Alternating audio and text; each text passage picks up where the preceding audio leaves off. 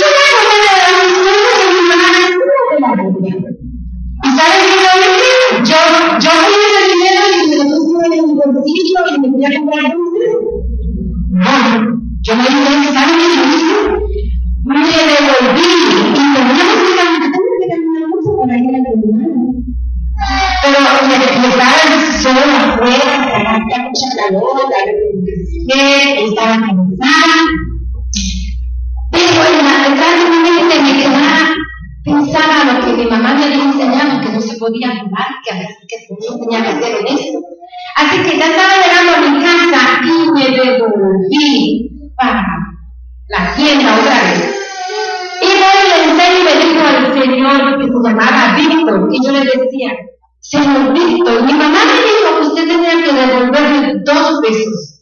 ¿Y usted me devolvió cuánto? Cuatro.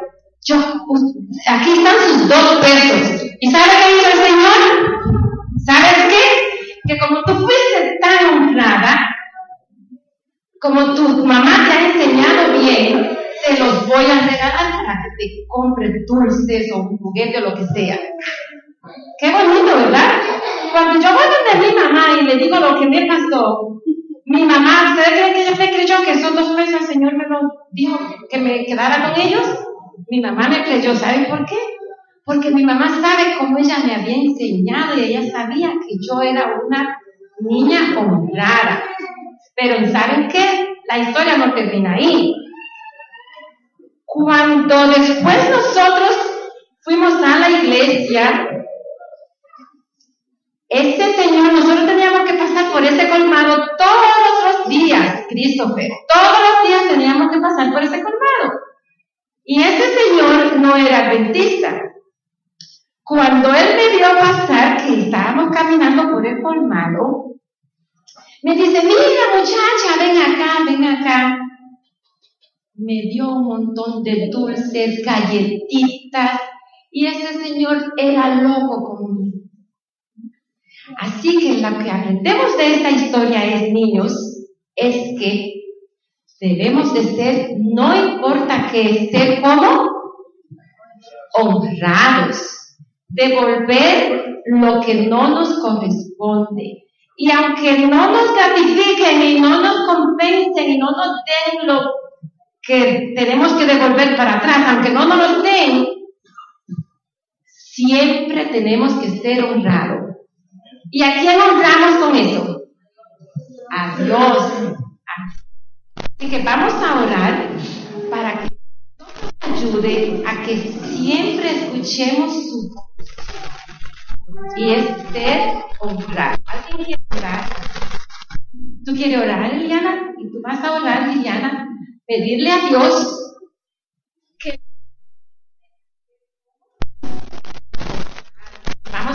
cerrar los ojitos y nuestras manitas juntitas, mucha reverencia que Liliana va a orar. Querido Dios, gracias por este día. Pidieronnos cuidemos que fuimos a la iglesia en el nombre de Jesús. Y ahora pueden sentarse con sus papás.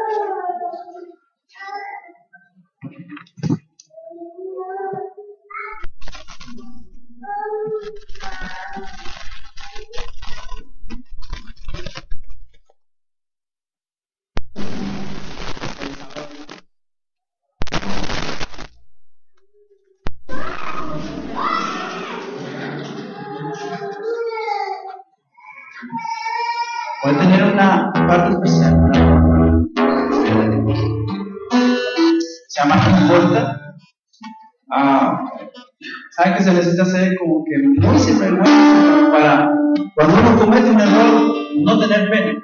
A me ha pasado muchas veces. Cuando uno comete un error, cuando uno comete un pecado, le da vergüenza. Se necesita ser sinvergüenza para que no le dé vergüenza, pero da vergüenza.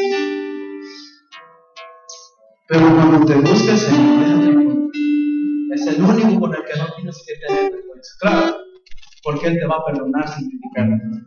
No importa cuántas veces tú te equivoques, podemos venir al Señor para la honra y gloria de Dios.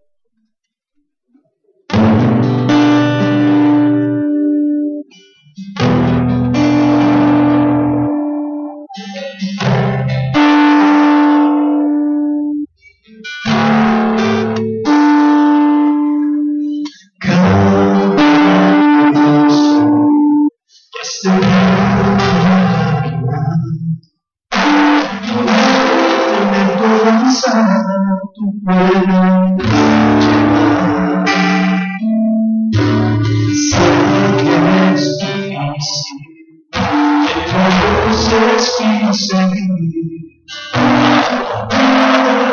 Senhor, Senhor.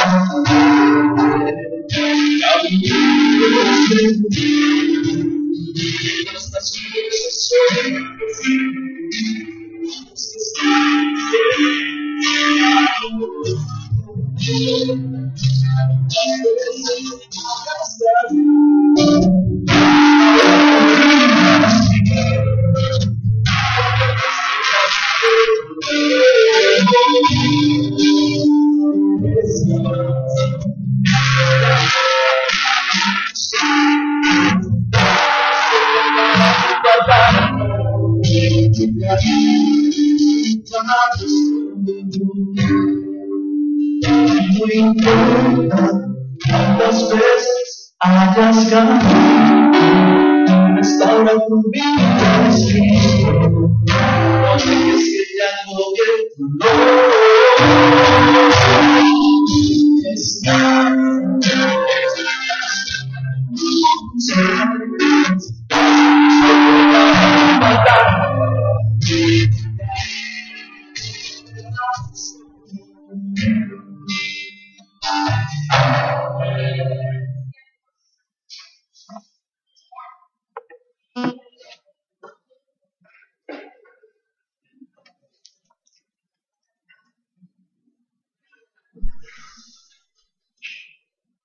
Abrimos la palabra de Dios en el libro de Romanos, el capítulo 6 y el versículo 14, y va con la alabanza que acabamos de escuchar.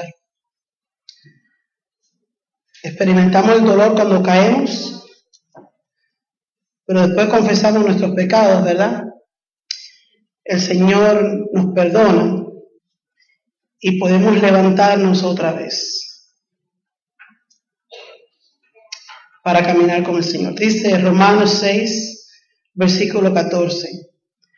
Porque el pecado no se enseñoreará de vosotros, pues no estáis bajo la ley, sino bajo la gracia. Dios añada su bendición a su palabra en nuestras vidas.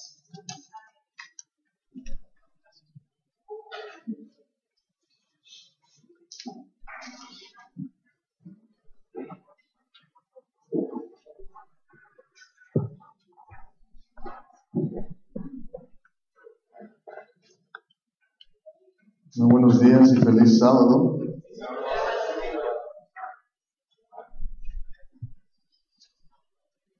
Ya se siente un poco más el calor humano.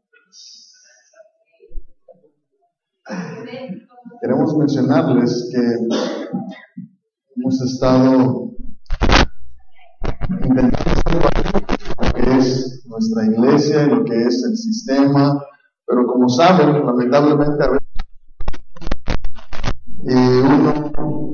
siempre tiene todo el control. Queremos dejarles saber que este frío no va a durar para siempre. Están haciendo las diligencias y el trabajo para que no solamente el calor humano, pero que los sistemas. Así que queremos pedirles que mantengan esa oración, ¿no? Hasta, hasta las cosas mecánicas de la iglesia, todo el funcionamiento.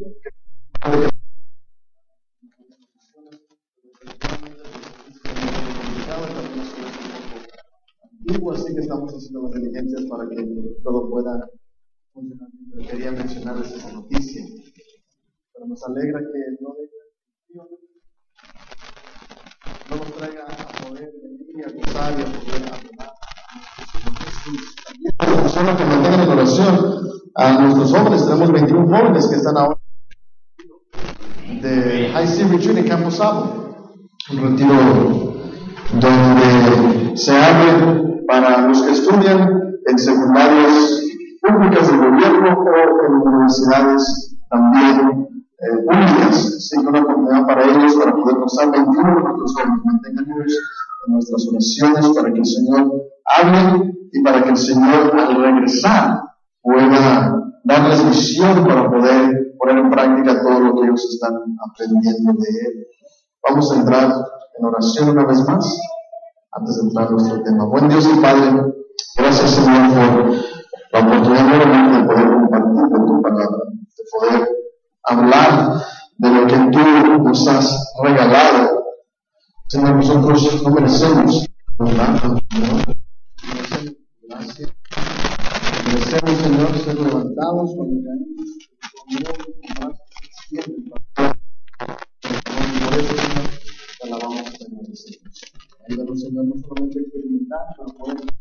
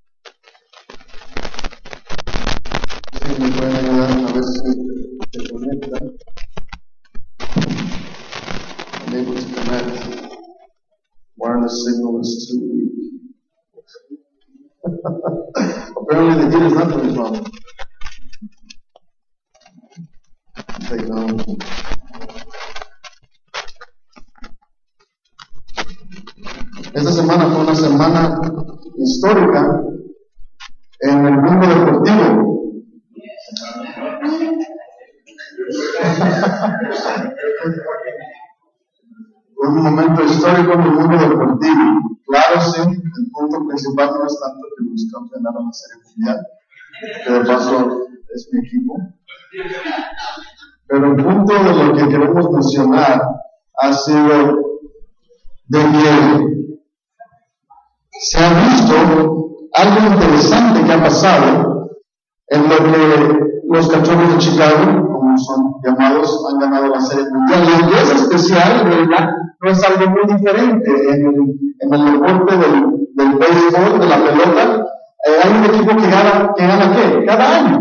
Cada año. Entonces, no es tanto una novedad, claro, es un momento histórico para la ciudad, es un momento importante, importante porque han pasado 108 años desde que el equipo ha podido ganar un campeonato, pero lo interesante que han sido todas esas grandes celebraciones, no solamente para los jugadores, pero para también toda una ciudad, es lo que ha producido en estos últimos meses. Quiero que escuchen lo siguiente ha diferentes que han pasado. Después de 108 años la ciudad se reúne para esta celebración En el 2004, cuando el equipo de Boston ganó su serie mundial después de 86 años de haber ganado, se congregaron 3 millones de personas en la ciudad para celebrar. ¡Wow! That's, a, that's an amazing group of people, ¿verdad? No many people, wow, extraordinary, pero lo importante lo histórico de lo que ha pasado con este equipo de los en esta semana que se reunieron para la celebración, se reunieron, han calculado, lo que se han visto, ¿saben cuánto? 5 millones de personas. 5 millones de personas. Vamos a ver los datos también para que puedan eh, poner en contexto el significado de lo que es esta reunión tan importante. Eh, ha sido la reunión más grande que se ha visto en la historia de los Estados Unidos en lo que es un desfile, una congregación de personas que se reúnen por un propósito, con el mismo propósito, en el caso de ellos para poder celebrar en la ciudad de los vientos el gran triunfo del equipo de pelota. Interesantemente, estuvimos compartiendo que estos números, en el sido la historia de los Estados Unidos ha superado toda otra congregación en comparación a cuando la reina Elizabeth, la segunda, a lo que asistieron lo que fue su coronación. In the Chicago celebration rally than those who were the coronation of Queen Elizabeth II. Wow. Personas en el desfile de los Cubs estuvieron para el funeral de Pablo II, el Papa. Más personas los que estuvieron en el desfile de los Children of en este último año, y para que podamos seguir hablando un poquito del contexto, imagínense esto, ¿cuántas personas estaban en ese desfile? 100 millones, 500 people, people. La población de Chicago solamente son 2.7 millones. Chicago's population is 2.7 million. La población entera del estado de Illinois son 12.85 millones. Así que esto significa lo equivalente del 40% de toda una ciudad que estaba en un momento, en un día, para la celebración de este equipo de la. Poniendo al lado lo que ha sido el deporte, lo que ha sido más, imagínense lo que es un desfile y un grupo de una congregación tan grande como esa. ¿Qué es lo que pasa cuando unas personas están en el mismo sentido, con el mismo deseo, que se reúnen y pueden celebrar? Otras partes históricas que la ciudad ha visto, pero no solamente que se han reunido tantas personas, pero imágenes que queremos mostrarles y a su vez, ustedes mismos pueden ver online si es sencillo que la gente se congregaba, la gente se reunía, la gente corría para poder ser parte de lo que fue esa presentación y desfile cuando todos los jugadores y el equipo levantaban su trofeo. El río de la ciudad de Chicago, que normalmente ellos le echan un punto verde en el día de St. Patrick's la primera vez en la historia, ellos decidieron ponerle una punta azul para poder celebrar el equipo. Nunca se había visto esto hasta en los triunfos de los Chicago Bulls, que fue un equipo de los 90, ¿verdad? Y tal los detalles. ¿Cuál el propósito de la razón por la cual? Cuando un grupo de personas, grupo de together, for one purpose, for one desire, wow, hay cosas que no pueden alcanzar, ¿verdad? Hay cosas que ellos no pueden lograr. Una reunión significativamente pacífica, pero una reunión que cambiado la historia de todo un país. Interesantemente, también uno puede encontrar historia tras historia de diferentes experiencias personales. No solamente fue un momento histórico el que vendieron records de grupo de personas, pero también un momento significativo generacional. Se cuenta la historia, estuve leyendo de una familia de cuatro generaciones estaban allí para esa celebración, ¿verdad? Los bisabuelos habían sido fanáticos del equipo, ellos habían asegurado que sus hijos y los hijos de sus hijos y los hijos de sus hijos también crecieron con un ambiente con un amor para este equipo. Y en ese momento, esa generación de cuatro, cuatro generaciones se besaban, se abrazaban y lloraban juntos lo que era esta gran celebración.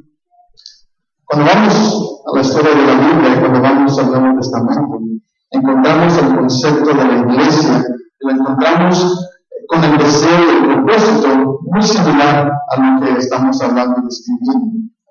Cuando un grupo de personas se reúnen, cuando un grupo de personas se proponen y tienen la misma meta, el mismo enfoque, no hay nada que no pueda cumplir. En varios textos del Nuevo Testamento, en el libro de Primera de Corintios, en el libro de Efesios, en el libro de Hebreos, en el libro de Colosenses, habla del cuerpo de Cristo y lo que es su función. Y vamos a pasar un tiempo en las próximas semanas hablando de lo que es la iglesia, hablando de lo que es la misión de la iglesia, hablando de lo que es el propósito de la iglesia, hablando de lo que son ustedes. Nosotros hemos hablado y hemos definido que la iglesia no son estas paredes, para nada. Son este público, aunque muchos han funcionado y han hecho una parte importante de que sido el desarrollo y el obedecer a esta iglesia, nuestro tiempo, nuestro presidente, pero igual esas paredes no son para nada. ¿Quién es para Ustedes, nosotros, yo, no es para nada. Y el Nuevo Testamento comparte ese mismo concepto que nosotros individuos somos el cuerpo de Cristo. Y el propósito de Cristo siempre ha sido que su cuerpo pueda ser un cuerpo libre, un cuerpo que mantenga el mismo propósito, un cuerpo que pueda tener los mismos deseos de poder comunicar y poder seguir y poder caminar. Y de su misma forma, su deseo es que el cuerpo pueda lograr grandes cosas como lo vemos en este mundo actual.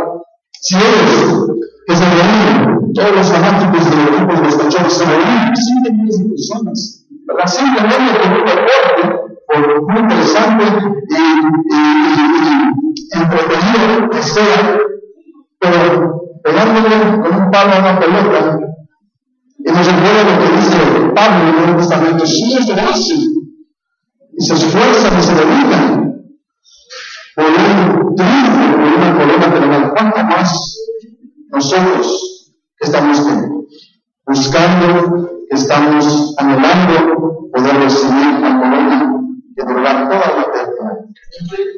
Me gusta el deporte, no estoy echando no estoy a temporary trophy, crown. How much more should we be seeking after things that last and remain throughout all eternity.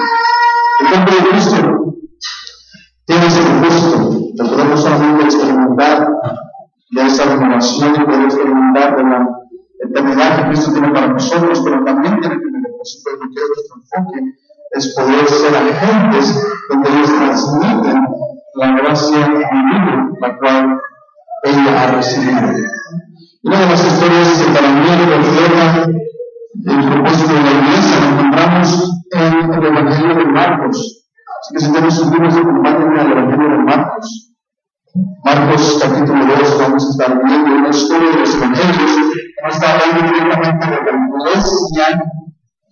per se, como lo veríamos en otros textos del Nuevo Testamento, pero está hablando de hemos significado, que son las personas, el cuerpo, que es en realidad la iglesia que se puede lograr cuando personas se proponen y tienen una misma misión. Ya estamos listos para que puedan ver las imágenes excelente. Equipo técnico, muchísimas gracias. Ahí lo ven, ¿verdad? De Chicago Living, Dive Blue, and of the team. Vamos a ver muchas historias, ahí pueden ver la, la ciudad sus edificios entonces, el el trabajo, imagínense, de poder asegurar que las ventanas puedan reflejar lo que es el nombre. Muchísimas gracias. Después el nombre. Vamos a ver las personas que se reúnen, se comunican con la siempre que encontré esta igual. Porque ahí, trasito, trasito, en medio de la celebración, vemos una bandera, creo que es venezolana. Hacemos las mismas, estamos cantando para que haya la bandera.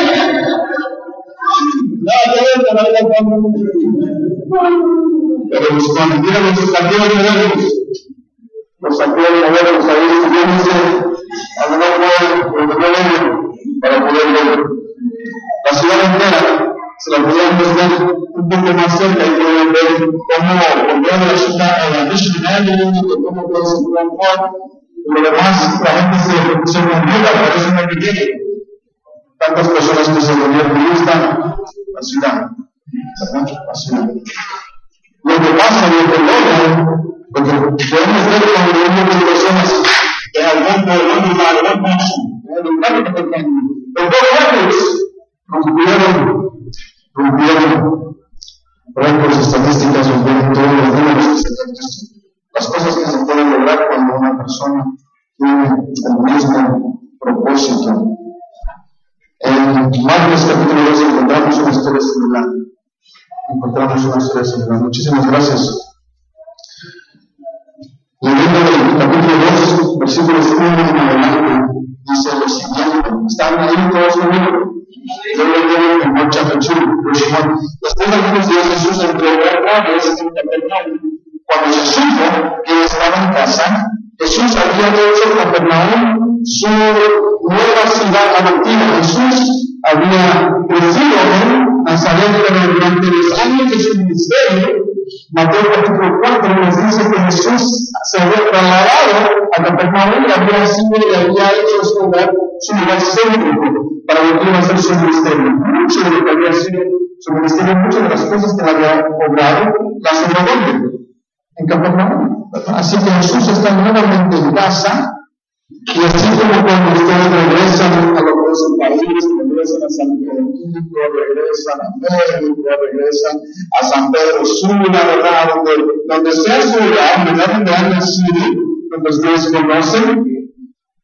Obviamente se quieren reunir con aquellos que no han visto mucho tiempo, aquellos que, no han podido gozar de su presencia. Entonces pasa algo muy similar en lo que es esta historia. Jesús regresa a su hogar durante el tiempo de su ministerio, y inmediatamente se juntan muchos, el texto nos dice, se juntan muchos, de manera que no también ni aún la puerta mientras él les predicaba la palabra. Tantas personas en lo que es ese lugar modesto, en ese pequeño espacio, en ese pequeño lugar, se especula que, que pudo haber sido la casa de Pedro, que Pedro era de de esa misma ciudad, al igual que su hermano y, y algunos otros discípulos, que en ese lugar, ese espacio, tantas personas, por la puerta se podía entrar, las ventanas, las personas se congregaban y hacían los espacios, muy similar a lo que vimos en el mate, el el sentido, que no podía entrar una alma más. Las personas están allí escuchando del mismo maestro, escuchando palabras del mismo Mesías. Imagínense cómo haber sido ese momento. Just imagine what it was like to be able to hear the words of preachers. Imagine what it was like to be to hear the sweetest and most precious of words. Palabras más dulces pero mientras algo está pasando dentro de la casa, el texto sigue comentando de que hay otra cosa sucediendo fuera de la casa.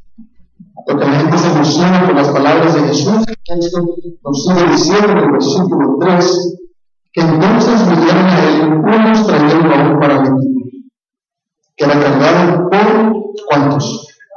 Por cuatro. Por cuatro. No tenemos mucho historial de la persona, de los amigos, pero tenemos información necesaria para que nosotros pudiésemos juntar y poder recibir una lección importante para nuestros tiempos. Esta persona que estaba en la familia era ayudada por sus cuatro amigos. Esta persona en sus condiciones era considerada o era un paralítico.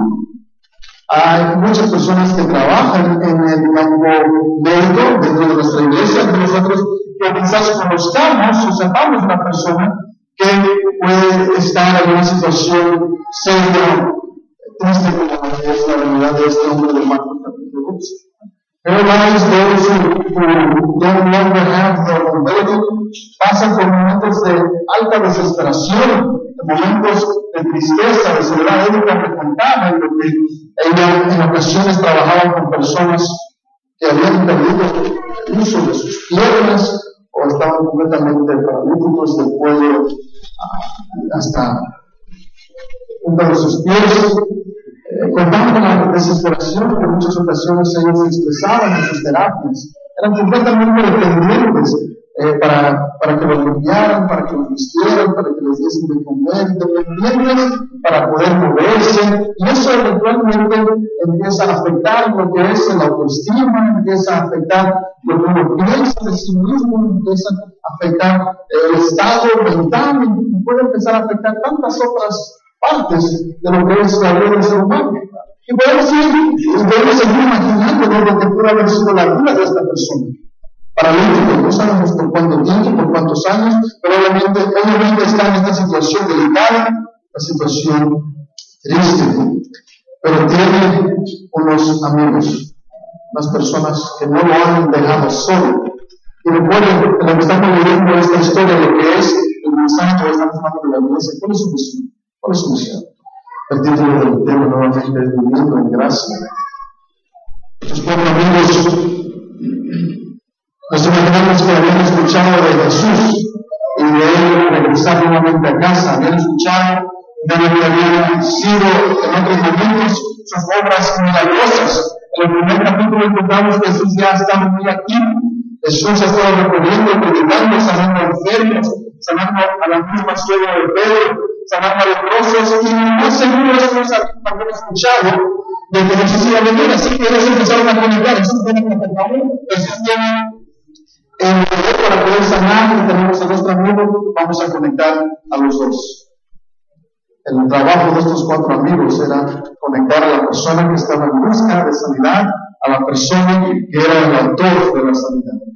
Querían conectar a los dos.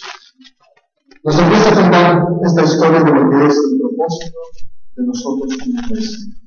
Nosotros como iglesia hemos sido reunidos, nos hemos congregado con el propósito de poder conocer más de Cristo, de poder recibir de la gran gracia de Cristo.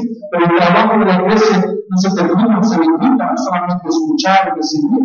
El trabajo de la iglesia también es poder conectar a las personas que están en necesidad con la persona que puede suplir su necesidad, es simplemente Cristo Jesús. Ese es el propósito de la iglesia. Por eso es que nosotros existimos, para no solamente recibir sanidad, pero poder también conectar a personas a la fuente de la sanidad, Cristo Jesús. La historia nos cuenta que estos cuatro amigos juntaron, hicieron una camina especial, ¿verdad? Nos imaginamos que ellos se prepararon, empezaron a hablar de lo que iban a hacer, vamos a caminar por esta ruta, vamos a tratar de quitarnos eh, en la multitud, vamos a tratar de entrar por este lugar, ¿verdad? Sabiendo que Jesús iba a traer a muchas personas, quizás no habían dado su imaginación lo que ellos iban a encontrar, pero el texto nos sigue diciendo en el versículo 4. Entonces vinieron a él unos trayendo paralítico que era cargado por cuatro, y como no podían acercarse a él a causa de la multitud, ellos quitaron parte del techo de donde él estaba y a través de la abertura bajaron la camilla en la que estaba el paralítico. Notamos aquí rápidamente que lo que este grupo de personas empieza a realizar su obra de conectar al herido, al enfermo, con es sanidad, se encuentran con unos desafíos, se encuentran con unos problemas, la multitud, el espacio, la incomodidad. Y obviamente podemos hacer conexiones en lo que es el trabajo de la iglesia. En momentos cuando nosotros estamos buscando las personas que necesitan sanidad con la persona que es la fuente de sanidad, nos vamos a encontrar con situaciones muy similares. Vamos a encontrar con situaciones incómodas vamos a encontrar con situaciones difíciles, nos vamos a encontrar con situaciones un poco especiales, ¿verdad? Es difícil salir y hablar y cruzar la calle, o ir al vecino, o ir al compañero de trabajo, o ir al, compañero de, la, de, las clases, ¿verdad? Es difícil, incómodo a veces tomar ese paso y poder compartir con la persona. Imagínate incómodo también para aquellos que llevaban a su amigo en la camilla. Y difícil, ellos muy fácilmente hubiesen podido decirle al compañero, mira, intentamos, pero mira la actitud, imposible poder entrar. En otro momento, en otra ocasión en la que venga Jesús a Capernaum, podemos llevarte. Pero eso es muy fácil para ellos. Y ellos pensaban en lo correcto, y eso podía justificar su situación. Pero para estos cuatro, esas palabras no podemos, o es difícil, no eran parte de su vocabulario. Eh, no era parte de lo que eran ellos, no era parte de lo que ellos conocían. Ellos sabían que en esa casa se encontraba aquel que podía traer sanidad y en sus manos ellos tenían la persona que necesitaba sanidad y iban a hacer todo lo posible para poder conectar con Jesús. La, la presentación de las dificultades brinda a su vez una oportunidad para poder no solamente ejercitar, sino poder aumentar nuestra fe. ¿Captaron eso? Cuando vienen las dificultades en la vida, cuando vienen los momentos incómodos, los momentos no deseados, que en muchas ocasiones el ser humano quiere naturalmente olvidarse, quiere echarse atrás, quiere tomar otra ruta, brinda también una oportunidad para nosotros ejercitar fe y para nosotros poder crecer y aumentar nuestra fe. ¿Recuerden eso? Una oportunidad para poder crecer en nuestra fe.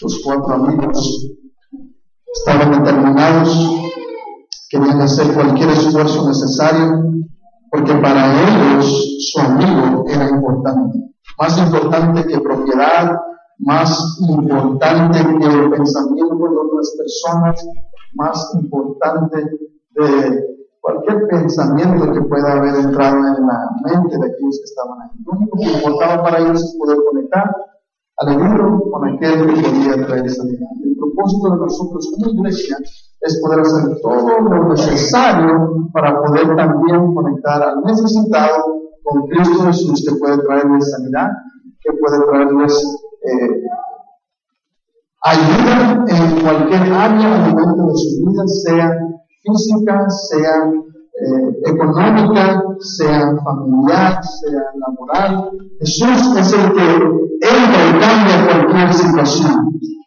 Jesús cuando se aparece cambia el lugar donde Él está. Y eso era el deseo de cada uno de los amigos. Estaban dispuestos a cambiar sus esquemas, cambiar su propio programa, cambiar sus propios pensamientos por la necesidad de poder conectar a la aludido con la persona que estaba en necesidad. Un comentario bíblico, lo que leí en el libro de Marcos, describe la situación de esta demostración de la siguiente forma, esta demostración de fe. Ellos estaban dispuestos, ellos estaban listos para ser diferentes, para ser difíciles, para ser peligrosos, para ser controversiales, para poder traer a su amigo a la presencia de Cristo Jesús. ¿Será que el Señor también nos está llamando en ciertas situaciones para también ser difíciles, para también ser peligrosos, para también ser en ocasiones controversiales, para poder traer a una persona a los pies de Cristo Jesús? Controversiales y difíciles porque el no, te la a fácil, porque las diferentes situaciones no, no, lo van a soltar con, con o con facilidad. Pero hay momentos, because we are assured. Porque en algo, porque estamos apasionados por algo, estamos haciendo cualquier cosa es necesaria para poder asegurar que eso se puede llevar a cabo.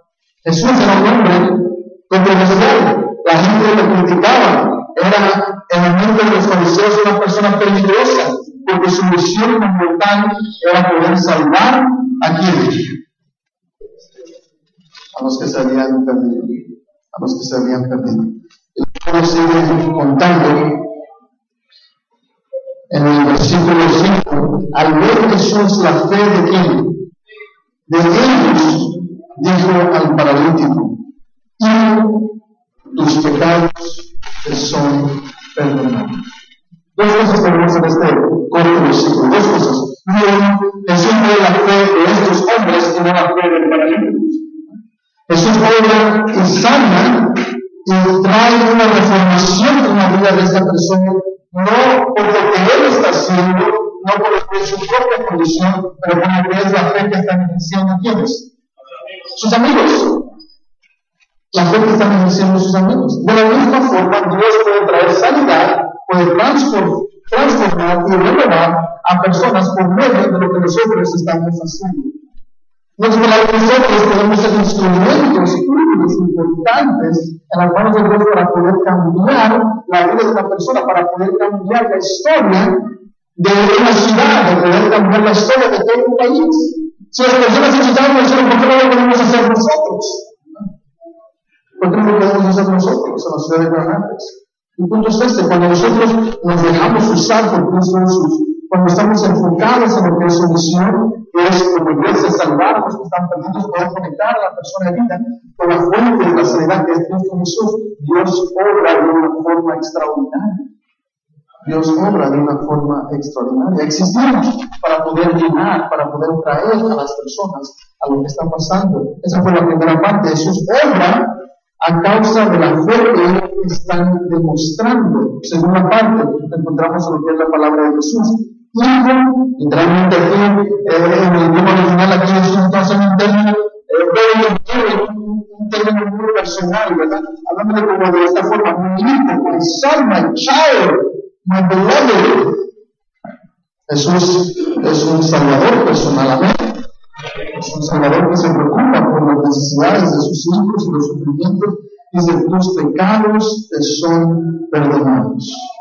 Obviamente esta persona, a ojo humano, está en más necesidad de una sanidad física que una sanidad espiritual, pero aquí Jesús da la vuelta y nos muestra a lo que es sumamente más importante, que es poder tener sanidad espiritual y a su vez tener también sanidad, física. Nosotros estamos en necesidad, y quizás lo que estoy hablando en este momento, hay alguien que está en necesidad de sanidad espiritual. Está de poder recibir perdón por sus pecados. Una persona que quizás esta última semana ha caído, esta última semana han visto algo que no deberían estar viendo, escuchando algo que no deberían estar escuchando, han hecho algo que no deberían estar haciendo, ¿verdad? alguien que está en necesidad del perdón. Cristo Jesús, Salvador misericordioso, está con sus brazos abiertos, listo y dispuesto para recibir a cualquier pecador. Amén. Y te dice, como se lo dijo a ese paralítico, hijo, hijo, my my girl, I am ready, my arms are open to. My arms are open to forgive you. My arms are open to restore you. Dios está listo para restaurar al pecador. Amén. Dios obra de esa forma. Dios derrama su gracia y su perdón a esa persona y lo hace interesantemente por medio de lo que fueron los esfuerzos de las personas que lo trajeron. Dios puede traer perdón, sanidad, quiere derramar su gracia en la vida de diferentes personas y te quiere usar a ti para poder hacerlo. Dios te quiere usar a ti para poder hacerlo. El texto lo sigue diciendo, vamos a leer las últimas partes de esta historia. Estaban sentados algunos de los escribas, los cuales pensaban por sí, porque habla este de este modo. Las fe dice, ¿quién puede perdonar pecados si no solo Dios? Y conociendo luego Jesús en su espíritu que pensaban de esta manera, dentro de sí mismos les preguntó, ¿Por qué piensan así? ¿Qué es más fácil decirle al paralítico? Tus pecados te son perdonados o decirle, levántate, toma tu camilla y anda. Pues para que sepa que el Hijo del Hombre tiene potestad en la tierra para perdonar pecados, le dijo al paralítico, a ti me digo, levántate, toma tu camilla y vete a tu casa. Miren este texto, el siguiente, en cuerpo. Entonces él se levantó y tomando su camino, salió delante de todos de la forma más chévere. Se levanta Eva, escucha,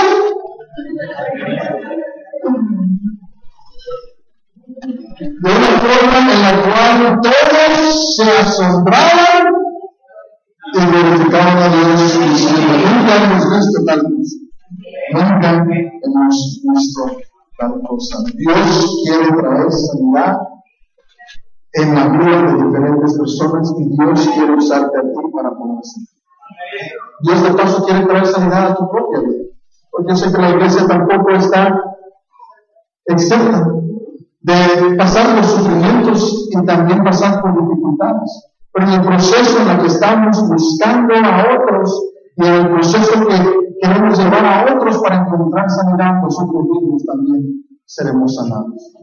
Dios, por medio de Cristo, pudo identificar, pudo confirmar y pudo recompensar la fe de estos cuatro.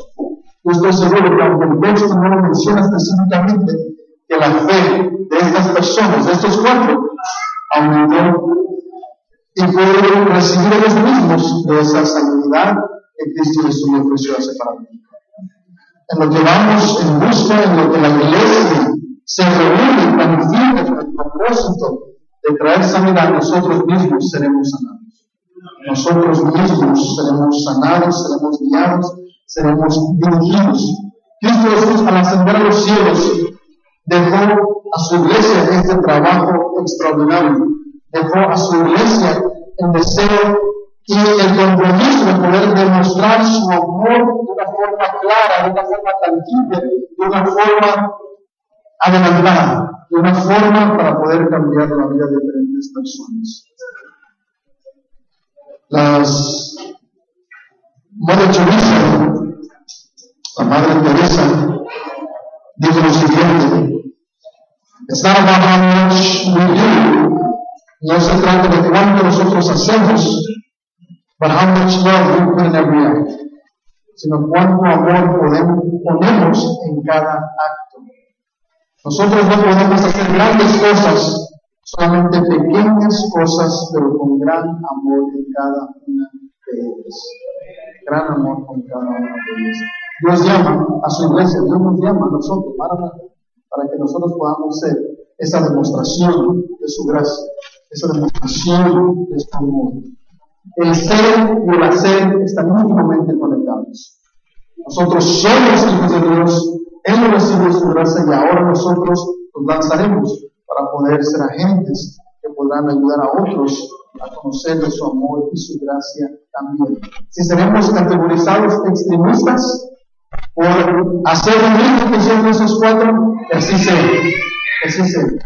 Seremos extremistas por su gracia, seremos extremistas por su amor. ¿Amén? ¿Cuántos de esta mañana, cuántos de mañana tengo que decir, Señor? Yo quiero ser un extremista por tu amor y por tu gracia. Quiero ser un agente para poder traer a personas que necesitan sanidad a lo que eres tú, la fuente de toda sanidad. Vamos a orar. Buen Dios y Padre, te agradecemos por tu palabra, te agradecemos, Señor, por lo que tú nos has enseñado. Tu iglesia tiene una función tan importante en este mundo, este mundo oscuro, este mundo adolorido, el mundo que necesita sanidad. Señor, nosotros mismos también necesitamos sanidad. Pedimos, Señor, que tú, al derramar tu gracia y al derramar tu sanidad a nuestras vidas, que tú puedas ayudarnos y impulsarnos para poder también traer sanidad y gracia a otras personas. Ayúdanos a vivir en gracia. Ayúdanos a poder vivir cumpliendo lo que ha sido tu mandato. Que lo que se ha visto en otras ciudades, lo que hablamos de lo que pasó en Chicago, Señor, quede corto de lo que tú harás en esta ciudad, de lo que tú harás en esta iglesia, de lo que tú harás en este mundo, cambiándolo para siempre, ayudando para que otros puedan también conocer. Nos ponemos en tus manos de amor para que tú puedas obrar. Lo tenemos en el nombre de Cristo Jesús.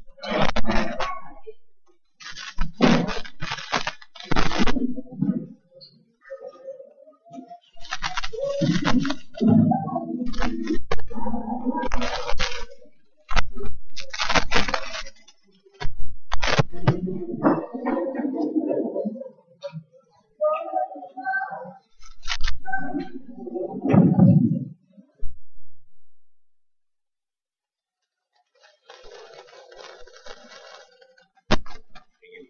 Puestos de pie, vamos a cantar el número 211. Fija tus ojos en, Cristo. Vamos a cantar la primera estrofa, el coro, y luego vamos a cantar el coro a capella. Fija tus ojos en Cristo.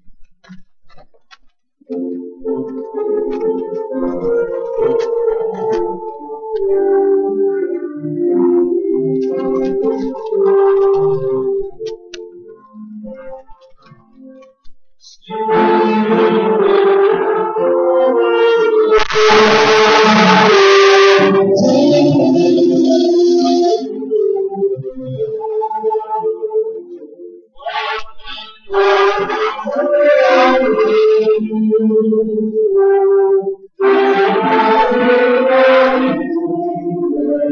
de